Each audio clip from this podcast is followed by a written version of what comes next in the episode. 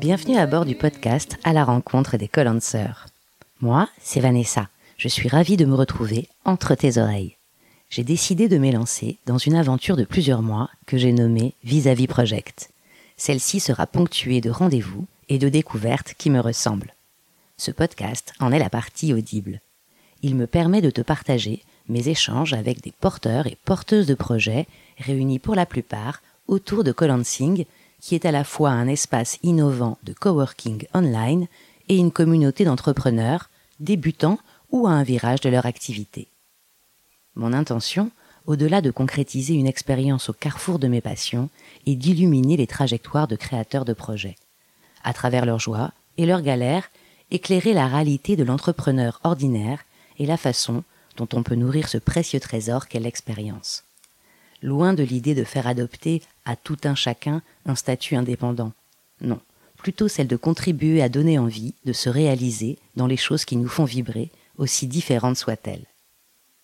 C'est également l'occasion de rassasier une curiosité, car au-delà de ces parcours individuels se dessinera le visage plus large des recompositions à l'œuvre, aujourd'hui, au sein de notre société. Et surtout, à travers ce focus sur des expériences singulières, rendre hommage à la vie, tu sais, cette malicieuse qui nous offre tant de chemins inattendus.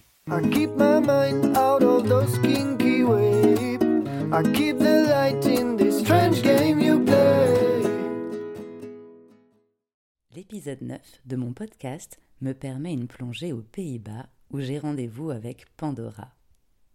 Elle avait répondu avec enthousiasme à ma proposition d'interview publiée sur le groupe de Colansing. Je m'élance donc à sa rencontre qui a lieu à Utrecht depuis Bruxelles où je séjourne en cette fin de mois de février. Avant d'arriver à cette destination inconnue, je me suis offert une halte à Anvers, histoire d'effectuer un premier palier d'adaptation en terre flamande.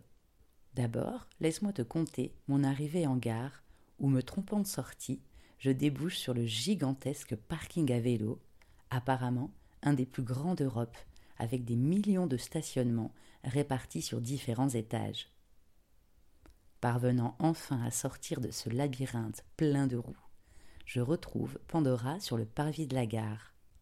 Directement, elle m'emmène à la découverte des quelques points névralgiques que compte cette petite cité féerique. Et Pando ne dénote pas dans cet environnement, véritable petite fée pleine d'énergie et dynamique. Nous traversons alors des placettes, des bâtiments colorés en briques, des ponts, et sur les quais, des façades entrecoupées de grandes baies vitrées nous plongent dans l'intérieur des habitations. Les choses ici nous renvoient la possibilité d'une vie douce, calme, moins agressive.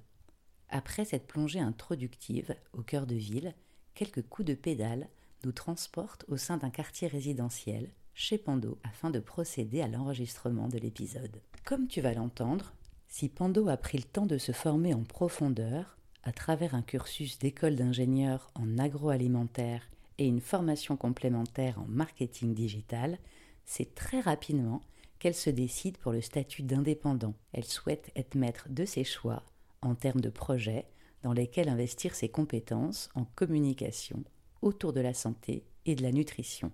Si je suis un peu surprise au départ par sa façon très concise de répondre à mes questions, je réalise que finalement, être synthétique, clair et efficace sont de véritables atouts lorsque l'on délivre de l'information.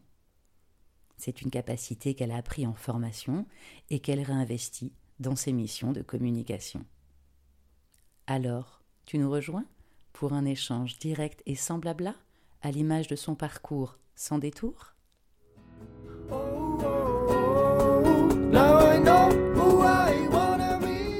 Bonjour Fando et merci de m'accueillir chez toi à Utrecht. Euh, bonjour Vanessa, je t'en prie, c'est avec grand plaisir que je t'accueille euh, ici. Là, on est là tout de suite, on est dans ton petit bureau avec ton chat. Exactement, voilà. juste derrière. Qui participera peut-être à, à l'entretien, on va voir. Si je veux euh, te présenter rapidement, je dirais une, une jeune femme de 27 ans qui s'est installée aux Pays-Bas, ici à Utrecht depuis un an et demi, si je ne me trompe pas, et qui a démarré son activité euh, depuis deux petites années. Et est-ce que tu vas pouvoir nous, faire une petite présentation de toi en, en trois anecdotes peut-être, qui vont nous parler de toi enfant, adolescent peut-être, et euh, étudiante ou jeune adulte alors en anecdote, ça va pas être évident. Alors dans mon enfance, euh, j'ai grandi à l'étranger. hein. Je suis une fille d'expat. D'accord. Donc j'ai toujours euh, déménagé euh, dans plusieurs pays. C'est sûrement pour ça que je me retrouve aujourd'hui aux Pays-Bas. Juste pour nous faire rêver un petit peu, quel, dans quel pays tu t'es retrouvée petite Euh, donc on a vécu en Turquie, Mhm. en Argentine, à Taïwan et en Bretagne. C'est un peu l'étranger aussi Oui. quand on est parisien. et ensuite, euh, donc euh, à l'adolescence, je suis rentrée en France. Mhm. On va passer cette étape de l'adolescence qui est ben, l'adolescence, hein. Pas facile. Joker, donc d'accord, no comment. Et ensuite, en vie étudiante, pas fameux non plus finalement, Mhm. mais euh, on va dire qu'on a bien profité euh, de tous les côtés de la vie. Bah justement, c'est peut-être l'occasion de nous dire peut-être en quelques mots les, les études, le parcours que tu as suivi de, de formation. De formation, je suis ingénieure en agroalimentaire. J'ai euh, fait une école à Nantes. Suite à cette école, j'ai voulu me diriger vers les sujets de communication sensibles sur euh, le monde de l'alimentation, de la nutrition et de la santé. Donc ensuite, j'ai fait une école de commerce, Audencia, à Nantes également, dans laquelle je me suis spécialisée dans la communication digitale et le marketing digital. Ok, donc euh, un G agroalimentaire plus cette, spéci- cette spécialisation euh, communication digitale. Et quand tu parles de sujets sensibles autour de la nutrition, euh, tu penses à quoi? Tu peux nous donner un exemple précis? Comme ça, on... Sur la nutrition, euh, Mm. une communication qui va être sensible, ça peut être une communication simplement scientifique, typiquement sur l'alimentation euh, des bébés, des Mhm. femmes enceintes, des personnes euh, souffrantes, ou l'alimentation plus le côté nutrition en Mhm. général. Mais on dit que c'est sensible par rapport à... aux personnes que ça touche ou parce que c'est un sujet qui peut soulever des polémiques ou... Moi, j'appelle ça une communication sensible, Mm. d'une part parce qu'on a des sujets qui peuvent être polémiques, mais également parce que c'est une communication qui se doit d'être juste, d'être Mhm. vraie et en même temps d'être simple. Comme aussi, du coup, de la, vulgara- de la vulgarisation scientifique aussi un peu peut-être. Exactement. Pando, si tu devais reprendre euh, tes, tes premiers pas dans la vie professionnelle, nous, nous les raconter, qu'est-ce que tu pourrais nous en dire? Alors, mes premiers pas, ils datent euh, d'il n'y a pas si longtemps que ça, Mhm. du coup. C'est tout frais.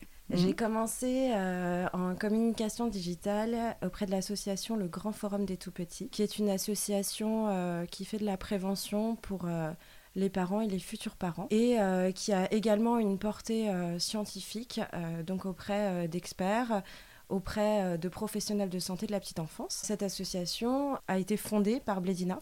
Et donc après cette expérience euh, dans euh, l'association Le Grand Forum des Tout-Petits, je me suis Mhm. directement dirigée vers l'entrepreneuriat où j'ai fondé Epionea, qui Mhm. est euh, aujourd'hui ce que j'appelle mon agence de communication. Tu nous as parlé de tes premiers pas dans le monde professionnel auprès de cette association. Est-ce que tu peux nous en dire un peu plus? Qu'est-ce que tu as fait concrètement euh, au sein de, de cette association? Concrètement, je m'occupais de diverses agences en fait Mhm. qui réalisaient euh, des communications print, des communications digitales pour l'association. Euh, je rédigeais des pages sur la sensibilisation euh, sur, pour les femmes enceintes par exemple, Mhm. ou en période de préconception. D'accord. Des, des textes qui étaient directement destinés aux cibles qui étaient des femmes enceintes, par exemple. Ouais. Exactement. Hein, pas pour les professionnels qui travaillaient avec ces Également femmes-là. pour les professionnels. D'accord. Et ça pendant deux ans, hein, tu as dit, c'est ça? Oui, un petit Ouais. peu moins que deux ans. Un petit ouais. peu moins de deux ans. Très rapidement, tu choisis de t'installer à ton compte. Exactement, j'ai Ouais. choisi la voie de l'entrepreneuriat. Mhm. Euh, donc d'abord en France. J'ai développé du coup un, un réseau euh, dans ce domaine-là. Et aujourd'hui, euh, je propose des services donc, de communication digitale et print aux entreprises qui vont avoir des projets axés sur la santé des hommes et de la planète. Qu'est-ce qui a fait que si rapidement, entré dans le monde professionnel, tu as souhaité euh, monter ta propre, euh, ta propre boîte? Tu te trouvais limité dans ton poste de, de salarié Non, pas du tout. J'étais pas limitée dans le poste de salarié, mais j'avais euh, un désir de travailler sur plusieurs projets à la fois, peut-être Mm. sur plusieurs sujets surtout, et de pouvoir véritablement agir euh, pour ce en quoi je crois. Ce que tu n'as pas trop pu faire, en tout cas euh, dans cette première association. C'est ce que je pouvais faire dans l'association, mais du coup j'étais véritablement sur un sujet qui est le sujet Mm. de la petite enfance. Euh, ce que je souhaitais, c'était pouvoir euh, me diversifier. Toi, euh, ce que tu avais envie, c'est dans la même période pouvoir être multi-projet en fait. Alors Exactement. que dans, ce, dans cette mission qui t'était proposée, c'était mono-sujet. Oui, c'est Ouais. ça. Pour bien comprendre. D'accord. Et ensuite, l'entrepreneuriat offre aussi un mode de vie qui est totalement différent que le salariat, qui m'attirait énormément. À savoir une liberté de son emploi du temps, de mhm. ses actions. Qui dit liberté dit également contrainte, bien mhm. entendu, mais de savoir que je ne suis pas contrainte à certains horaires, que je ne mhm. suis pas contrainte à certains lieux physiques. Pour moi, une forme de liberté. Et quelles sont euh, les premières difficultés et victoires que tu pourrais nous partager à un peu plus d'un an et demi d'activité là? La première difficulté que j'ai eue en mettant à mon compte, ça a été un sentiment de solitude au début. Quand j'étais au Grand Forum des Tout-Petits, j'étais également dans une équipe de communication qui était euh, très vive, euh, très enthousiaste. On partageait beaucoup de choses ensemble. Ça a vraiment créé un vide après. Vous étiez, vous étiez combien dans cette équipe? Enfin, On était sept. Et donc ça, ça a été une difficulté euh, au départ. Et ensuite, euh, c'est quelque chose qu'on apprend en fait à être seul. En fait, on n'est pas vraiment seul finalement. Et ça permet aussi de se recentrer sur euh, ses projets, sur qui l'on est, sur ce qu'on souhaite faire. En tout cas, toi, tu as, ouais, as pu vivre un petit peu l'entrepreneuriat comme ça, quoi, comme aussi une découverte ou une exploration de, de toi. et une reconnexion, plus, ouais. plus forte que ce que tu avais permis le monde salarié Exactement. en tout cas. Hein. Mm quand tu parles de solitude aussi, euh, et que finalement on n'est pas vraiment seul, est-ce que ça, ça a un rapport avec des, réseaux ou des groupes que tu aurais rejoints ou... Oui, tout à fait. Alors le premier euh, groupe et réseau que j'ai rejoint, c'était mm Colansing. Colansing, ça m'a apporté énormément dans mon quotidien. Mhm. Euh, ça fait un an maintenant que je C'était l'anniversaire en plus. Oui, oui, en fait, c'est tombé à l'époque où je cherchais un espace de coworking sans, euh, sans être vraiment fixé sur quelque chose de physique. Je cherchais vraiment du coworking, mais en ligne. Mhm. Et co-lancing m'est apparu euh, pile pendant cette recherche, donc c'était mhm. parfait. Et c'est euh, c'est ce que j'attendais. C'est aussi aujourd'hui un sentiment d'appartenance à une communauté qui est mhm. important pour moi. Mhm. Ce sont euh, finalement des amis, même si on s'est jamais vus. Mhm. Sauf aujourd'hui. Et voilà, c'est un peu mes collègues virtuels. Qu'est-ce qu'il y a d'autres euh, groupes que tu as, euh, ou réseaux que tu as pu te construire maintenant au bout de un an et demi de présence euh, ici dans une ville et un pays qui n'est pas le tien. Donc du coup aussi parce que toi, il y a l'entrepreneuriat et l'expatriation aussi. Aujourd'hui, je privilégie beaucoup euh, les réseaux qui ont un format digital parce que je suis souvent en déplacement en mhm. France. Je peux citer donc un, groupe de réseaux euh, d'entrepreneuses de femmes. Je fais également partie de groupes de commentoring. Donc là, ce sont plusieurs entrepreneurs en fait qui vont prendre le temps de débattre de de problématiques d'une personne du groupe, par exemple. Et on va ensemble euh, trouver des solutions. Et donc ces groupes te, te, satisfont pour le moment et te permettent de, d'avoir les échanges que, que tu n'as plus en étant euh, entrepreneur à ton compte. Oui. Ensuite, je me crée également des réseaux mmh. euh, plus personnels, enfin mmh. semi-personnels, semi-pro sur Utrecht, où de temps en temps, je rencontre des copines qui sont également entrepreneurs mmh. et, et, on partage notre quotidien d'entrepreneur. Ce qui est important aussi pour moi, c'est qu'on ait des, des, missions qui soient très différentes. Mhm. Ce sont euh, souvent des entrepreneurs qui sont dans des milieux totalement différents et je trouve que cette diversité, elle nous apporte bien plus. Oui, elle vous enrichit en fait euh, l'une et l'autre. Hein. Exactement. Et qu'en est-il des victoires, tes premières victoires? Ah bah là j'en ai plein. Yes. Alors, on y va. Euh, en global, mes mhm. victoires, ce sont tous mes cas clients finalement. Mm. toutes les missions euh, que j'ai réussi à mener à bien. Euh, je citerai particulièrement une mission que j'ai réalisée avec euh, l'école d'ingénieurs de Nantes qui mm-hmm. s'appelle Oniris, où j'avais été démarchée sur un appel d'offres que j'ai remporté à ma grande surprise. Et mm-hmm. donc là, c'était vraiment une stratégie de communication 360 qui était très intéressante, qui a amené également une stagiaire dans mon agence. Pour rebondir sur cette stagiaire, mm. c'est euh, ma deuxième réussite, on va dire, mm-hmm. en tant qu'entrepreneur, c'est mm-hmm. d'avoir aussi euh, mm. réussi à être manager. Oui, bien sûr. Oui, elle m'a épaulé énormément mm. sur cette mission avec Oniris. Mm-hmm. Elle euh, m'a également épaulé sur plein d'autres sujets et sur le développement des pionniers en général. Et Pionia, c'est le nom que tu as donné à, ton agence, hein, c'est ça? Ouais. Et, et pourquoi ce nom-là? Qu'est-ce qui signifie? Alors, Épionée, mhm. c'est une euh, muse de la mythologie grecque qui rapporte à l'hygiène, la santé, et le A comme dans Pandora. Un petit mix. Et les, apprentissages que tu as pu faire là de ces, euh, de ces premières, euh, cette première année, presque deux, en tant qu'entrepreneur, ça serait quoi? L'entrepreneuriat, Je pense que la phase la plus compliquée, c'est le début, parce qu'on est face, pas à ses propres peurs, mais à celles de son entourage. Mhm. Et quand donc, tu veux dire quand on annonce, quand on commence et quand on les réactions. Et l'apprentissage que j'aurais, du coup, aujourd'hui, mhm. c'est vraiment de faire abstraction de tout ça et de foncer quand on n'a rien à perdre réellement. Et ensuite, bah, c'est génial, quoi. Et pour toi, est-ce que ça a été évident ou naturel de se décrire comme entrepreneur ou est-ce que ça a demandé un, un travail, une métamorphose, une intégration euh, d'une dimension d'identité que tu n'avais pas du tout? Comment, comment ça s'est passé?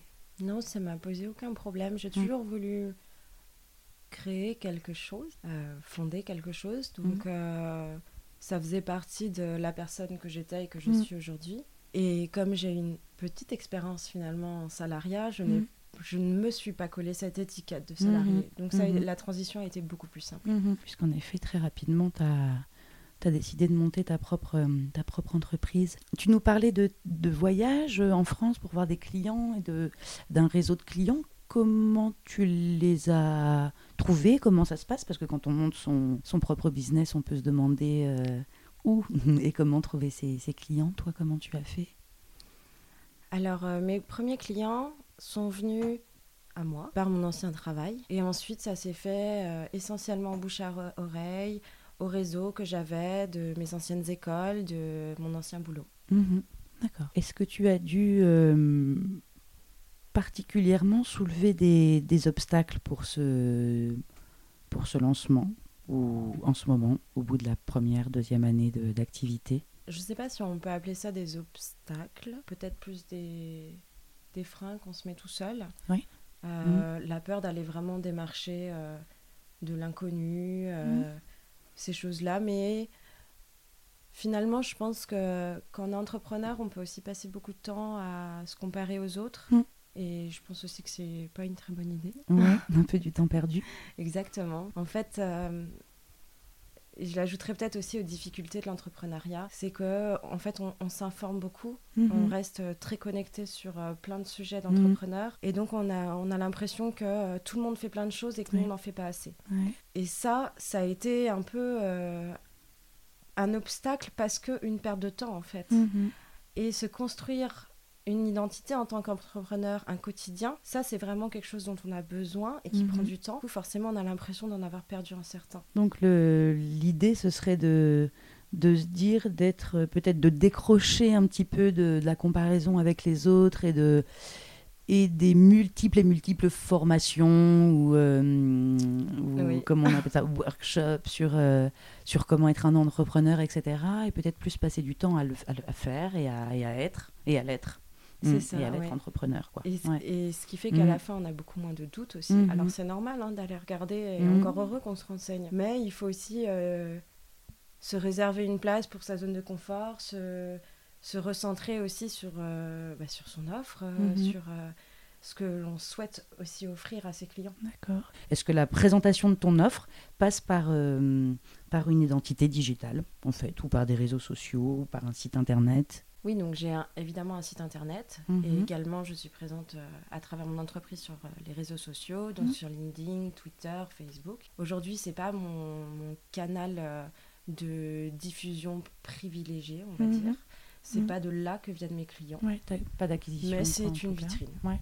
Plus dans le, sens digital, ce n'est pas un canal d'acquisition, c'est une présence en ligne qui va renforcer la notoriété et la crédibilité en fait. D'accord.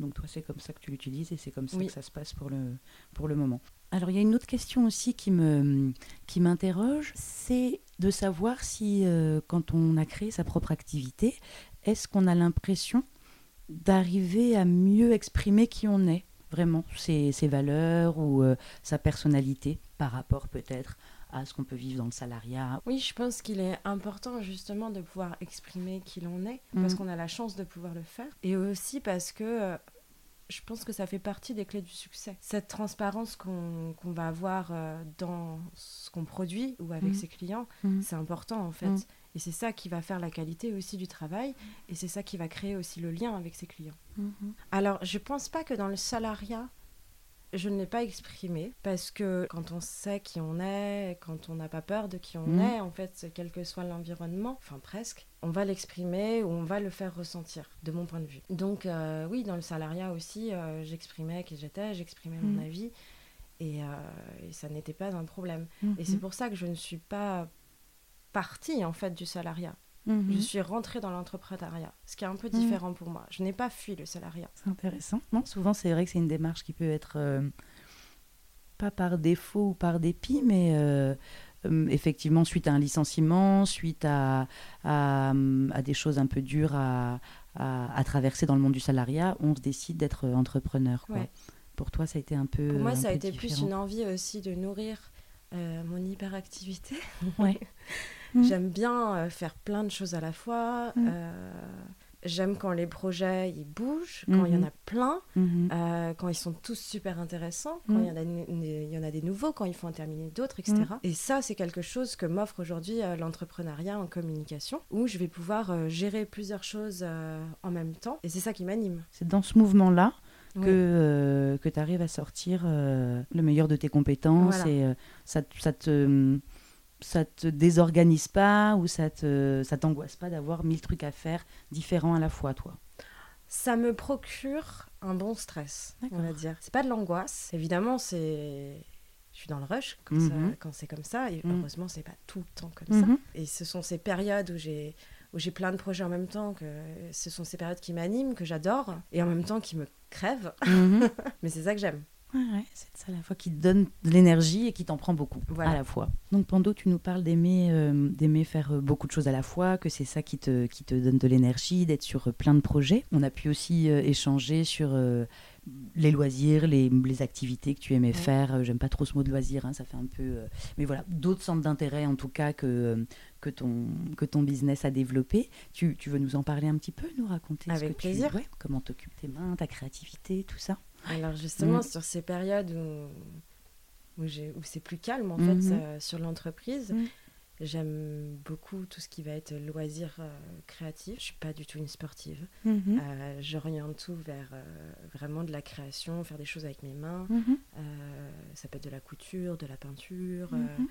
Des collages. euh, après, euh, comme beaucoup de gens, euh, je suis une grande fan de Netflix, hein, malheureusement. Et comme j'aime bien faire plein de choses à la fois, je fais les deux en même temps.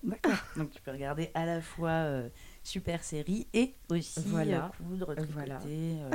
Alors Pando, on parle aussi, enfin on peut euh, tout simplement constater hein, une grosse présence du, de données numériques, de e-learning, de euh, nouvelles euh, formes de, de se former, de s'informer.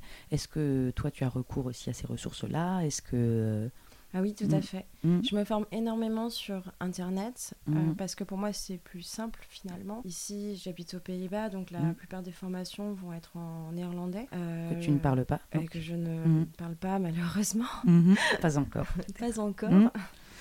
Et donc oui, je me ferme énormément sur Internet, donc sur plusieurs sujets, évidemment les sujets de santé, nutrition, Mhm. et également sur les sujets euh, de la communication, du digital, euh, des nouveaux outils. Donc euh, il y a plusieurs choses là-dedans. Il y a euh, tout ce qui va être webinar, Mhm. qui sont des, des conférences euh, sur Internet, qui sont souvent gratuites également. Donc là, j'essaie de m'informer, d'être euh, au maximum présente en ligne sur ces webinars. Il y a aussi une veille que je réalise quasi quotidiennement, où je vais m'informer sur tous les sujets en fait qui m'intéressent. Et cette veille va, me permettre de ressortir les articles du moment, les, Mhm. les dernières news Mhm. Que j'essaie de partager un maximum euh, sur Twitter. Et donc par là, oui, je, je m'informe. Alors, c'est pas de la formation, c'est plus de l'information. Mhm. Et tu m'avais dit avoir euh, toi-même, non, été un petit peu euh, source ou créatrice de d'informations avec une activité de blog? Alors, dans les... il y a 4-5 ans, Mhm. 5 ans peut-être, j'avais créé un blog qui s'appelait Mhm. Manger Digital, où je partageais les informations bah, sur le food Mhm. et sur le digital à la fois. J'écrivais peut-être euh, un à deux articles par semaine à l'époque. Ouais, pas mal. Ah, J'étais ouais. étudiante, j'avais le temps.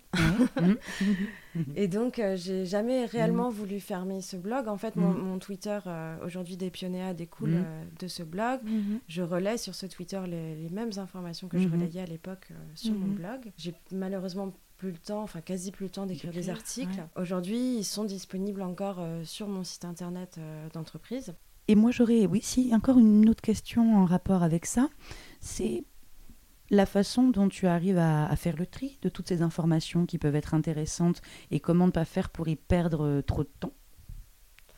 Alors c'est un tri que je fais, euh, en fait c'est en plusieurs phases. Une mmh. première phase bah, de tri euh, euh, très simple, ça va être les sources mhm. d'information. Ensuite, euh, ça va être euh, les... le fait que ce soit une véritable actualité ou non. Et finalement, bah, le, contenu, après, quand, quand, on a l'habitude en fait de faire une veille, on voit tout mhm. de suite si le contenu, c'est quelque chose qui va être récent, c'est quelque chose qui est vrai, c'est quelque chose qui a de l'avenir ou pas. Et avec ça, on, on, peut savoir, voilà, si est-ce que je, je diffuse ou pas l'information, est-ce que je la partage, est-ce que carrément je vais écrire un article sur ce sujet qui semble être un peu plus vaste que ce simple article C'est quand même chronophage de réaliser une veille. Ça me prend pas beaucoup de temps, mais mhm. voilà, c'est du temps auquel il faut consacrer, c'est du temps qu'il faut trouver évidemment mhm. et auquel il faut penser tout simplement. Mhm. Donc ça se fait pas non plus de manière naturelle du jour au lendemain. Souvent c'est des phases où il y, a des moments où on va avoir besoin en fait de se nourrir davantage d'informations d'autres un petit peu moins. Et c'est sûr que ce sont des moments qui sont euh, dédiés à cela. Donc il faut vraiment euh, se poser,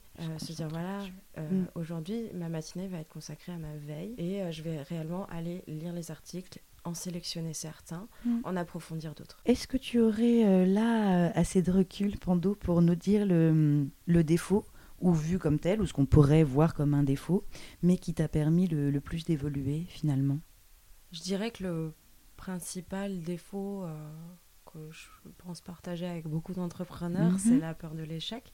Mhm. Justement, on en parlait sur Colancing mhm. la semaine dernière, il me semble. Ça, c'est un, un, défaut et en même temps, c'est une source également de motivation. Et c'est pas toujours facile en fait. Quand on est entrepreneur, on est aussi euh, dans une situation qu'on peut dire de précaire, même si on gagne parfois bien sa vie. On n'est jamais dans la certitude que euh, dans un mois, dans six mois, dans deux ans, ça va toujours fonctionner. Bien sûr. On ne sait pas si on va toujours pouvoir se verser un salaire euh, mhm. correct. Et donc forcément, c'est difficile aussi de planifier euh, certaines choses de l'avenir avec ça. Et donc je mêle à ça évidemment la peur de l'échec qui, qui, forcément est, est liée à, mhm. à, cette incertitude. Et ça, c'est un... À avoir cette peur de l'échec, c'est un défaut. Parce que si on réfléchit, en fait, on ne prend pas beaucoup de risques. Au pire, Mm. on se plante. Et c'est une réussite également euh, de se mm. planter, puisque ça veut dire qu'on aura essayé. Et on peut toujours retourner au monde du salariat. On peut mm. toujours retomber sur ses pattes en créant autre chose ou en améliorant l'offre qu'on avait. Et donc, c'est toujours des, expériences positives. Donc oui, je pense que c'est quand même un défaut d'avoir peur de cet échec. la vision de l'échec, quoi, en tout cas. Alors, des fois, je retourne la question, mais là, c'est peut-être, euh, on va voir. Et la qualité qui finalement a été la plus limitante dans ton parcours? La qualité la plus limitante dans mon parcours, je pense que c'est que je suis débrouillarde. J'aime bien faire les mm. choses toute seule, donc mm. euh, c'est bien d'être débrouillarde dans plein de situations, mais euh, ça peut aussi jouer des tours. Mm. il faut aussi, je pense, savoir se faire aider à certains moments, mm-hmm. savoir aussi laisser les autres faire pour soi. Ça, mm-hmm. c'est important aussi quand on est mm-hmm. entrepreneur, c'est se dire à quel moment ça euh, je ne le fais pas et je laisse un expert le faire à ma je place. Je délègue quoi ou je. Voilà. Mhm. Là maintenant, je commence à bien mhm. appréhender euh, la mhm. chose et donc forcément, ça permet aussi de mieux gérer son temps euh, au quotidien. Comment toi tu vois la, la suite? Pour toi, est-ce que tu as des pistes d'évolution précises ou des désirs, des projets Aujourd'hui, je ne souhaite pas que, que Pionéa change euh, de route. Je ne souhaite pas, moi, changer de route, de mhm. chemin.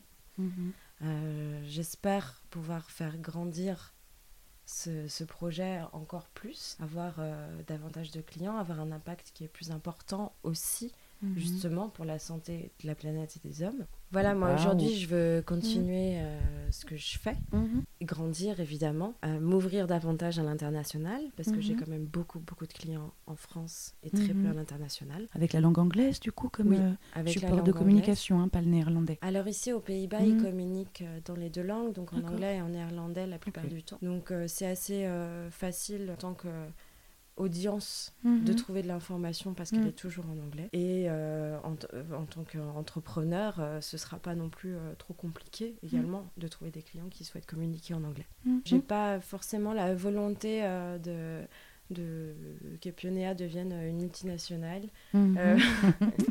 J'aime ce temps que j'ai aussi pour moi, qui m'est laissé grâce à l'entrepreneuriat, de pouvoir me dire, bah voilà, il y a des semaines où où j'ai un, peu moins de travail Mm. et donc euh, je vais me laisser plus de temps pour Mm. euh, aller euh, faire de la couture, pour planifier mon prochain voyage, Mhm. pour faire tout un tas d'autres choses Mhm. que j'aurais pas eu la chance de faire autrement et j'ai pas forcément le désir de laisser ça de côté. Je t'entends parler de voyage et, et ça veut dire que tu arrives facilement à pouvoir te prendre des, des breaks et à partir euh, en vacances, parce qu'on entend souvent hein, dans le monde des entrepreneurs que ça peut être une phase euh, compliquée, euh, soit parce que euh, bah, ils n'ont pas encore le temps, ou ils s'autorisent s'autorisent pas de prendre le temps, ou le budget, ou... euh, Quand le, évidemment, pour Mm. moi, quand le budget le permet, Mm. je, me- je me prends des vacances, Mm. euh, je pars, je voyage, je découvre euh, d'autres univers. Euh, c'est une coupure qui est importante pour moi. Après, euh, comme beaucoup d'entrepreneurs, à chaque fois que je pars en vacances, je me dis bon allez cette fois, euh, je coupe tout, je réponds pas à mes mails, euh, Mm. je réponds pas au téléphone. Mhm. De toute façon, j'ai prévenu mes clients que j'étais en vacances. Mhm. Et puis hop, il y a un mail qui arrive. Mhm. Hop, on répond. Ouais. parce que parce qu'on aime ça aussi. C'est Mhm. souvent euh, ce, ce statut qu'on a ou cette entreprise qu'on a, c'est aussi notre bébé en Mhm. fait. Donc euh, Mhm. quand notre bébé l'appelle pendant les vacances, bah, on lui répond en fait parce que ça nous fait plaisir. Parce qu'en fait, ce serait encore plus angoissant de ne pas répondre aussi. Et on n'a pas l'impression de, euh, de se trahir. Enfin, moi, j'ai pas l'impression de me trahir non plus quand je fais ça. Peut-être que long terme, ce sera plus la même chose, que j'aurai ouais. vraiment besoin de cette coupure. Aujourd'hui, je l'ai pas ressenti. Et ça dépend évidemment si on part pendant un mois ou si on part trois jours. Ouais. En tout cas, toi, dans ton entourage aussi, euh, tu es soutenu pour pouvoir euh, t'autoriser à faire ça, quoi. Enfin, ça veut dire d'être en vacances, peut-être, ou en week-end, et quand même d'être euh, opérationnel ou de répondre à des messages que tu peux avoir ou de continuer euh, euh, un certain travail, quoi. Oui, alors euh, mon compagnon qui part du coup euh, souvent en voyage avec moi euh, me soutient tout à fait euh, dans, dans mon entrepreneuriat, dans ses choix, Mhm. dans euh, le fait de répondre aux clients quand je suis en vacances. Euh, c'est quelque chose qui finalement qui partage vraiment quotidiennement avec moi Mhm. et qui va euh, comprendre de A à Z. Plus que je ne comprends son statut de salarié. Ah oui, c'est ça. Il y a des choses que toi, du coup, tu as du mal à comprendre dans, dans ses réactions en tant que salarié ou que tu... Oui, parfois je me rends pas Mhm. compte que qu'on met aussi du personnel en fait euh, Mhm, quand on est salarié, que, que quand on est salarié, il y a aussi des projets qui nous tiennent à cœur sans Mhm. que l'entreprise soit notre bébé. C'est des choses évidemment dont je me rends compte, mais sur le moment, pas Mhm. forcément. Mhm. Alors que un entrepreneur qui partagerait ses des histoires avec Mhm. moi ou des doutes Mhm. ou euh, Mhm. ben je le percevrais pas de la même façon. Et justement, une autre différence, euh, peut-être euh, salariat, entrepreneuriat, au niveau des, des tarifs, je sais que c'est aussi euh, des choses souvent douloureuses ou complexes pour certains entrepreneurs. Euh, sur Colansing aussi, ce sont des thématiques euh, qui, qui reviennent, comment définir ses tarifs, comment euh, braver ce sentiment voilà, d'illégitimité ou pas, hein, certains l'ont, d'autres pas, comment... pouvoir affirmer sa valeur au travers de prix qui nous permettent de vivre confortablement de ce qu'on fait. Toi, comment tu te situes par rapport à ça? À- assez à l'aise en fait avec le fait de donner de la valeur Mm. à mon offre. Ça n'a pas euh, vraiment été un, un problème en fait euh, de Mm. mon côté. Euh, J'estime que le travail que je produis Mm. et, et le jus de cerveau également que je produis a une valeur euh, qui se monnaie aujourd'hui. Et c'est pas parce qu'on va faire quelque chose qui est bien pour la planète ou bien pour les hommes qu'il faut pas demander. Mhm, Que ça doit être gratuit ou que ça doit être pas cher. Ouais. Ouais, ouais. Tout travail Bien vu. mérite salaire. Et d'autant plus quand il peut avoir un impact euh, non positif pour euh, justement la terre ou les hommes ou euh, Effectivement. Pourquoi sinon? Oui, et après, comme, euh, comme beaucoup d'entrepreneurs, j'ai des tarifs qui ont euh, évolué par Mhm. rapport euh, au Mhm. début, euh, il y a deux Mhm. ans, aujourd'hui, où euh, voilà, je, je sais de plus en plus ce que valent euh, les prestations des Mhm. entrepreneurs, des différents entrepreneurs. Et c'est pour ça que c'est intéressant aussi d'échanger avec d'autres entrepreneurs sur nos tarifs Mhm. et sur nos prestations pour se rendre compte aussi où on se situe. Pas pour se comparer et se dire Ah, mais lui, il gagne plus que moi. Mhm. euh, comment il fait, euh, et pas pour être jaloux, mais pour se savoir où est-ce qu'on se situe, est-ce qu'on Ouais. est trop haut, est-ce qu'on est trop bas, est-ce qu'on est bien. ce qui doit pas être évident parce qu'on en parlait un petit peu hein, au déjeuner. C'est assez tabou quand même encore maintenant, non En France, le fait de dire ses prix, de Exactement, c'est très tabou, on ne demande pas à ses collègues de travail lorsqu'on est salarié combien Mm. ils gagnent. C'est d'une part très propre euh, à la France, je Mhm. pense. Dans l'entrepreneuriat, on se le dit un peu plus, euh, parce que c'est des, des choses qui sont plus ouvertes aussi, euh, on va l'afficher sur Internet, euh. On dit, euh, on donne nos tarifs à nos clients, donc pourquoi on ne donnerait pas à d'autres Mmh, ou entrepreneurs Sur des plateformes peut-être ou, euh, ouais. Voilà. Mhm. Et, et aujourd'hui, je pense que c'est important aussi de se dire euh, aux autres entrepreneurs, bah voilà, moi je gagne tant, j'offre tel type de prestations, et puis de toute façon, on peut pas vraiment comparer puisque on fait tous des métiers différents. Il n'y a pas une offre qui est la même que quelqu'un d'autre. Mais c'est bien de pouvoir se situer. On a plusieurs fois évoqué le, le fait que tu, vives, que tu vivais à Utrecht.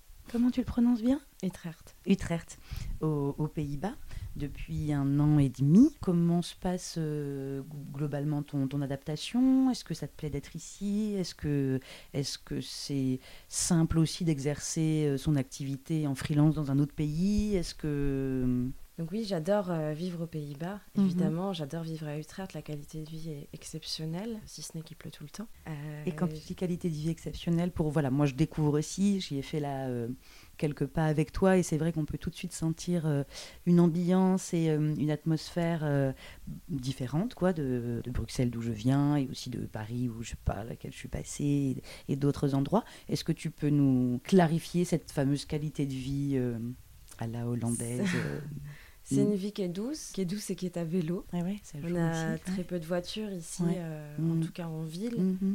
Et la plupart des villes des Pays-Bas sont comme ça Mhm. aussi. Donc, euh, c'est une atmosphère qui est agréable, qui est plus saine aussi Mhm. pour, euh, pour respirer, Mhm. pour aller faire des activités en extérieur. Et en même temps, on a euh, tout ce qu'on aurait eu dans une grosse ville. Donc, moi, c'est ce que j'apprécie particulièrement. Le fait de pouvoir me dire, bah voilà, dans, dans cinq minutes, je suis dans le centre, euh, je vais pas avoir trop de problèmes pour me Ouais. garer comme avant je faisais avec Ouais. la voiture. Enfin, on a quand même des problèmes pour garer les, Les vélos, vélos. parce qu'il n'y a plus de place. Non, c'est pas possible. J'ai vu à la gare déjà d'Utrecht, euh, je ne sais pas, au moins quatre étages de, de- de parking à vélo. quoi. ah oui, c'est Mm. un des plus grands parkings à vélo du monde, c'est normal. D'accord, d'accord. J'étais un peu impressionnée. Non, les, les- les Mhm. Pays-Bas, c'est vraiment euh, un pays où il fait bon vivre parce que euh, parce qu'il y a peu de pollution euh, sonore, peu de pollution aussi, euh, même visuelle. Mhm, C'est hyper mignon, il y a Mhm. des petits canaux, Mhm. c'est Mhm. chouette, c'est vraiment chouette. Et dans la mentalité des personnes, est-ce que aussi tu t'adaptes à, à ça? Parce qu'ils doivent, j'imagine, penser aussi un peu différemment, enfin culturellement. Alors la culture, j'ai pas, je l'ai pas trouvée complètement différente Mhm. de la France. Mhm. Après c'est normal, on n'est pas Ouais. très loin non plus. Ouais.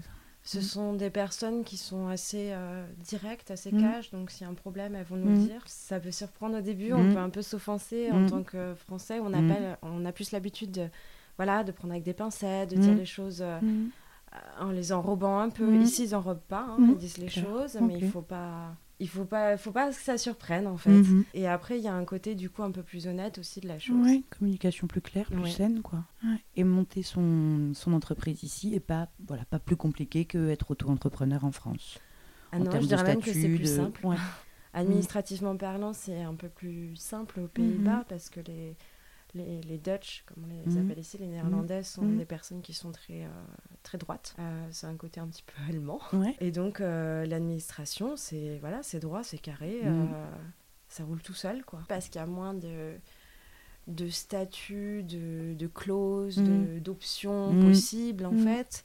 C'est euh, c'est un peu tout le monde sous, sous le même chapiteau. Donc euh, finalement, ça simplifie les choses aussi. Mhm. Ça enlève euh, parfois un certain sentiment d'injustice également. Mhm. Ando, pour terminer, peut-être euh, un mantra, un rituel ou une habitude que tu, que tu as en cas de doute, si jamais ça t'arrive, de douter? Hmm, Alors, la première chose que je fais, c'est d'écrire Mhm. ce doute Mhm. et d'essayer d'y répondre. Ensuite, je me Mhm. rends compte que ça fonctionne pas. J'essaye de respirer, de me calmer et de penser complètement à autre chose avant de revenir sur mon problème. Ça, c'est quand c'est un doute euh, un peu profond, quand c'est un doute euh, sur un visuel ou un projet. En général, je demande simplement l'avis euh, extérieur. Ouais. Et quand j'ai plus des questions euh, techniques ou euh, sur euh, des clients, là, euh, pour le coup, je vais poser ma question sur Colansing. D'accord. Ah ouais, Le groupe euh, d'autres entrepreneurs comme ressource, quoi. Ouais. Et ensuite, euh, quand c'est vraiment spécifique, je vais voir euh, d'autres entrepreneurs, mais que je connais vraiment personnellement, des entrepreneurs de mon quotidien. Où là, je vais leur demander comment ils auraient fait. Eh ben, merci beaucoup, Pando, pour ce petit moment d'échange. Et les vélos Eh ben, vous êtes bienvenue aux Pays-Bas.